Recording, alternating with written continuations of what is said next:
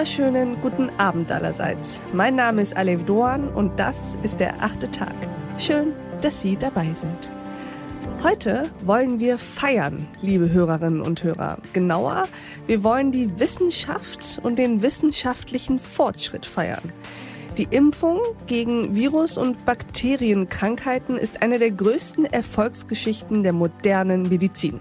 Das sagt mein heutiger Gast.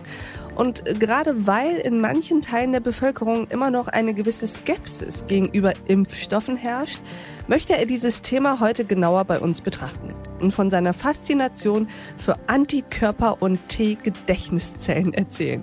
Herzlich willkommen im achten Tag, Lars Jäger. Ja, hallo und ich freue mich sehr hier zu sein. Vielen Dank für die Einladung. Herr Jäger, wollen Sie sich uns mal kurz vorstellen? Ja, mein Name ist Lars Jäger. Ich lebe in der Schweiz, bin Deutscher und Schweizer und beschäftige mich in meinen Beiträgen, in meinen Büchern mit der Faszination der Wissenschaften und was Wissenschaften uns heute bringen, wie sie unser Leben prägen, wie sie unsere ganze Geschichte geprägt haben und wie sich die Manifestationen der Wissenschaften, nämlich die Technologien, uns immer stärker in unserem Leben umfassen. Wunderbar. Und Sie wollen hier ja auch heute eine ja eigentlich eine Ode an den medizinischen Fortschritt halten. Wir sind gespannt.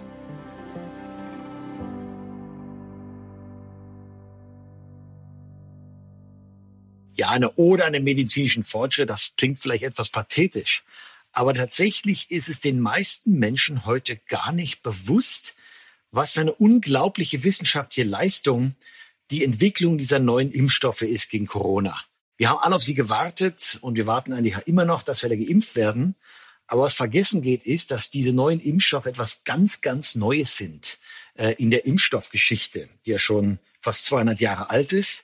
Aber zum ersten Mal haben wir es geschafft, einen Impfstoff in A, Rekordgeschwindigkeit, einen ganz neuen Impfstoff zu fabrizieren und auch eine ganz neue Art von Impfstoff, der nämlich eigentlich nur möglich ist durch die moderne Gentechnik.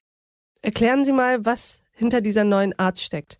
Ja, das ist ein sogenannter mRNA-basierter Impfstoff. Also anders als die früheren Impfstoffe ist es heute so bei den mRNA, dass die eigentlich gar nicht ja schwächere Viren die uns eingeimpft werden und dann die entsprechenden Abwehrstoffe in unserem Körper produzieren, darstellen, wie das traditionelle Impfstoffe sind. Mhm. Der erste Impfstoff in der Geschichte war ja gegen die Pocken. Da hat man einfach schwächere Arten von Pocken eingeimpft und schon waren die Leute immun. Aber nein, heute haben wir mit der Gentechnik geschafft, einen Impfstoff zu entwickeln, der nicht über eine schwächere Form des Virus selber, sondern durch etwas viel kleineres, nämlich die entsprechenden RNA-Stücke oder um genauer zu sagen, die mRNA, die Messenger-RNA-Stücke, diese gleiche Reaktion im Körper durchzuführen. Und das ist sehr viel genauer, das ist sehr viel effizienter und das ist sehr viel sicherer.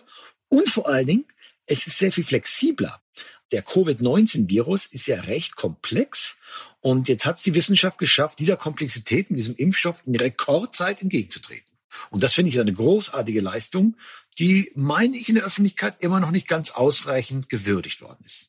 Ich stimme Ihnen zu. Wir haben uns sehr schnell daran gewöhnt, dass es diesen Impfstoff jetzt gibt und sind wieder sehr aktiv dabei zu problematisieren, dass er nicht in ausreichender Menge vorhanden ist, in Deutschland nicht, dass seine Ausgabe nicht richtig funktioniert. Das ist auch alles richtig. Und in der Tat muss sich die Bundesregierung da auch eine gewisse Kritik anhören. Doch davon unabhängig reden wir in der Tat relativ wenig darüber, was das eigentlich für eine wissenschaftliche Faszination und auch was für ein toller Erfolg das ist, dass wir so schnell diesen Impfstoff bekommen haben. Jetzt haben Sie uns ja auch sehr schön erklärt, warum dieser Impfstoff eine Revolution ist, nicht nur weil er so schnell entstanden ist, sondern auch weil er auf einer ganz anderen Methode ansetzt. Wollen Sie uns mal kurz erklären, was RNA und mRNA eigentlich sind? Ja, der Begriff DNA und RNA sind ja eigentlich in der öffentlichen Diskussion breit bekannt. Heute lernt man ja schon in der Schule, was die DNA ist. Das sind die, die Träger der genetischen Information in unseren Zellen. Da ist zunächst mal die DNA, die also quasi die Information selber enthält. Und dann ist die RNA, eine gewisse Umformung der DNA, die diese Information von der DNA in die entsprechenden Zellen hineinträgt, damit daraus die körperwichtigen Proteine hergestellt werden können. Und die mRNA ist die sogenannte Messenger-RNA. Das ist genau diejenige, die die Information transportiert von der DNA zu den Stellen, wo die Proteine hergestellt werden. Und diese mRNA baut quasi dann oder auf dieser Basis der mRNA werden dann, und das kann man wie so ein Druckverfahren fast vergleichen, werden dann die Proteine hergestellt. Und diese spezifische mRNA, die jetzt in diesem Impfstoff hinsteckt, die lässt sozusagen unsere Zellen ein ganz bestimmtes spezifisches Protein herstellen, und zwar ein Protein des Virus selber. Und damit kann unser Körper dann wiederum sich darauf einstellen, um die eigenen Abwehrstoffe herzustellen, die gegen das Virus dann eingesetzt werden können. Also es ist etwas kompliziert. Die mRNA kodiert bestimmte Informationen, aber nur Teilinformationen des Virus, lässt dann unseren Körper diese Proteine, die diese Informationen dann beschreiben, herstellen und dann reagiert unser Körper mit Abwehrstoffen und dann später ist, sind wir eigentlich gegen die neue Virusattacke immun. Das heißt also, wir brauchen jetzt keinen Teil vom Virus mehr, der irgendwie von außen dem Virus angezüchtet oder vom Virus abgezüchtet worden ist, wie das früher der Fall war, sondern wir nehmen einfach nur ganz kleine Erbbausteine des Virus, die wir dem Körper zusetzen, der dann die ganze Arbeit von alleine macht. Und das ist etwas Erstaunliches, etwas Großartiges, was wir vorher noch nicht so hatten. Das ist das erste Mal. Erstaunlich ist ja auch, wenn ich das richtig verstehe, dass obwohl dieser Impfstoff auf so viele Zwischenschritte angewiesen ist, also weder werden ja Teile des Virus selbst durch eine Impfung dem menschlichen Körper zugefahren, noch reagiert der Körper in irgendeiner Form mit Antikörpern auf diese mRNA, sondern wenn ich es richtig verstanden habe, dann ist es so, dem Körper wird diese mRNA in Form des Impfstoffes gespritzt diese mRNA führt dazu, dass ihr entsprechende Proteine gebildet werden. Und diese Proteine wiederum führen dazu, dass gewisse Antikörper gebildet werden gegen diese Proteine. Genauso. Das haben Sie exakt richtig dargelegt. Dahinter steckt natürlich noch ein bisschen komplexer Apparat, was diese Proteinsynthese angeht, aber im Prinzip ist es genauso. Aber da hat man ja einige Krücken sozusagen eingebaut und einige Brücken vom einen aufs andere und es wird viel mit Messengern und Botschaftern sozusagen gearbeitet. Das macht das Ganze dann aber nicht risikoaffiner dafür, dass etwas schief geht? Ja, im Gegenteil. Es ist sogar sicherer als frühere Impfungen. Sie müssen sehen, die früheren Impfungen verliefen ja nicht ganz anders. Da wurde dem Körper ein bestimmter Teil eines Virus zugefügt oder eine gewisse Abänderung des Virus zugefügt, aber immer noch ein ganzer Virus sozusagen.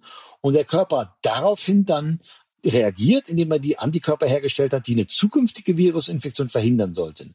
Das hat man ja früher schon vor 200 Jahren, ohne dass man überhaupt wusste, was ein Virus ist, entdeckt, dass zum Beispiel bei den Pocken, die gefährlichen Pocken, die man heute gar nicht mehr kennt, man dadurch den Menschen impfen kann, man ihnen eine andere Art von Pocken, nämlich sogenannten Kuhpocken, zufügen kann, der diese Menschen dann immun macht gegen die Menschenpocken. Also das war die erste Impfung, die ist bereits 200 Jahre alt.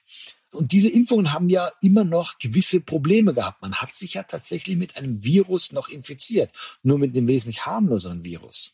Hier ist jetzt ein Schritt weiter. Mit der mRNA müssen wir gar nicht mehr einen ganzen Virus oder sowas oder nur einen Teil des Virus, sondern ein klitzekleines Stück des, der Virus-RNA in den Körper tun, die dann die wichtigen Proteine herstellt, die dann den Körper dazu bringt, die Antikörper zu bauen. Also eigentlich ist das was wesentlich sicheres, sollte gerade die Impfskeptiker zufriedener machen, weil die Gefahr durch Nebeneffekte der Impfung ist damit dramatisch niedriger geworden. Und ähm, das finde ich doch erstaunlich. Aber was glauben Sie, warum scheint das die Impfskeptiker nicht dazu zu bringen, dass sie weniger skeptisch sind?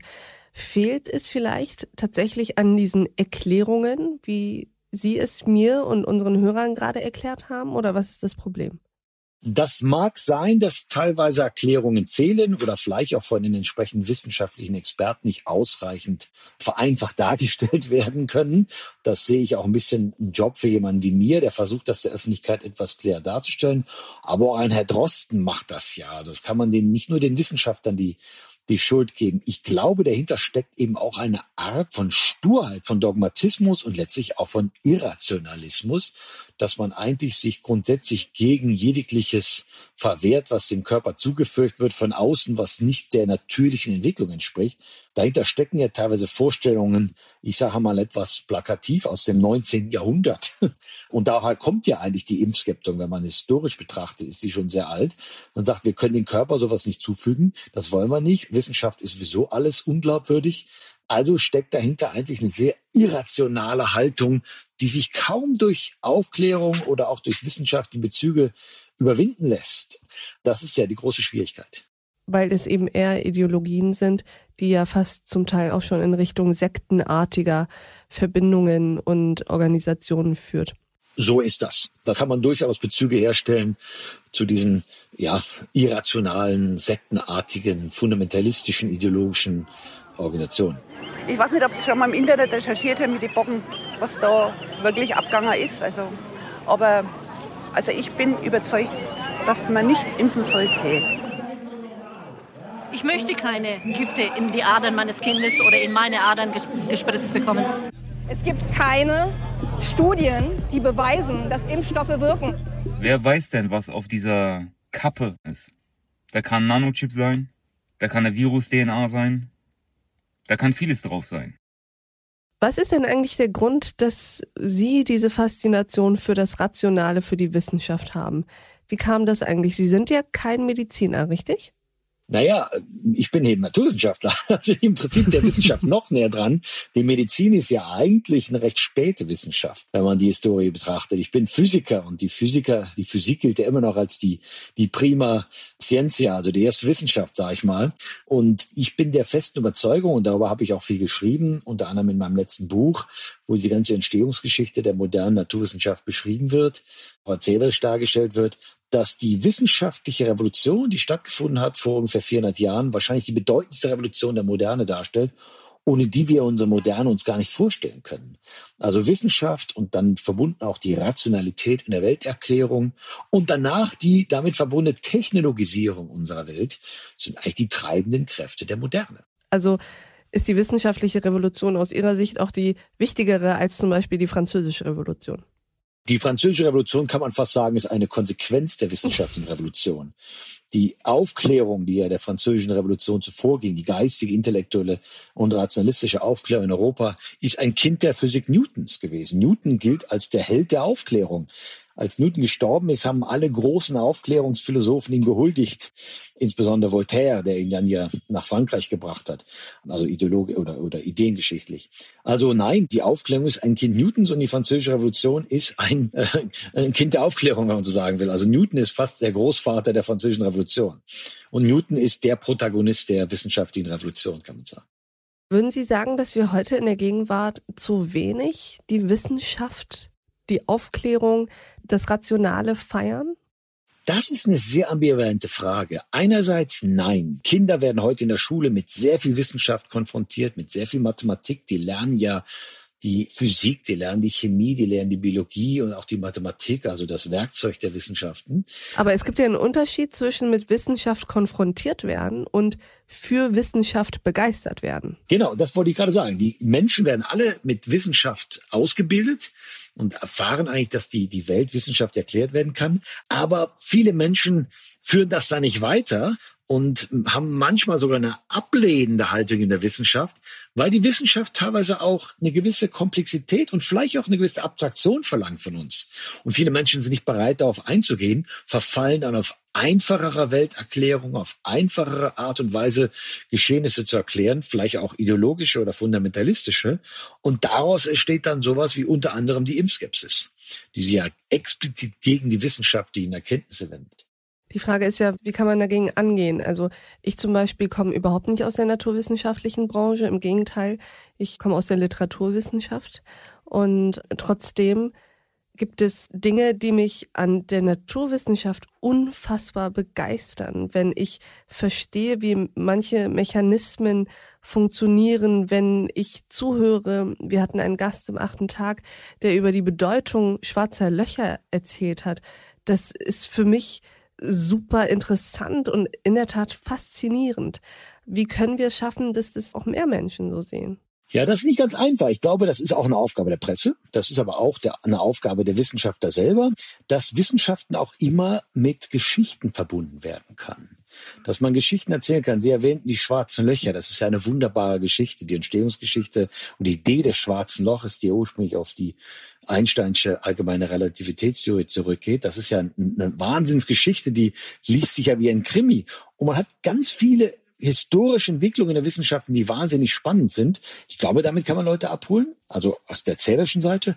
Aber ich glaube einfach auch, dass man den Leuten äh, auch vor Augen führen muss, dass wo wir ohne die Wissenschaft und ohne die Technologie stehen würden, nämlich irgendwo zwischen Mittelalter und Renaissance, mit einer 45-jährigen Lebenserwartung, meistens mit tödlichen Krankheiten, die uns jederzeit einholen können, und ich meine, wir hätten früher eigentlich permanent in einem Lockdown sein müssen, wenn man sich die Krankheitserreger anschaut, mit denen wir konfrontiert waren. Das kennen wir heute nicht mehr. Also unser doch sehr gehobenes Lebensniveau und Wohlstand sind letztlich ein Ergebnis der wissenschaftlichen und technologischen Revolution der letzten 400 Jahre.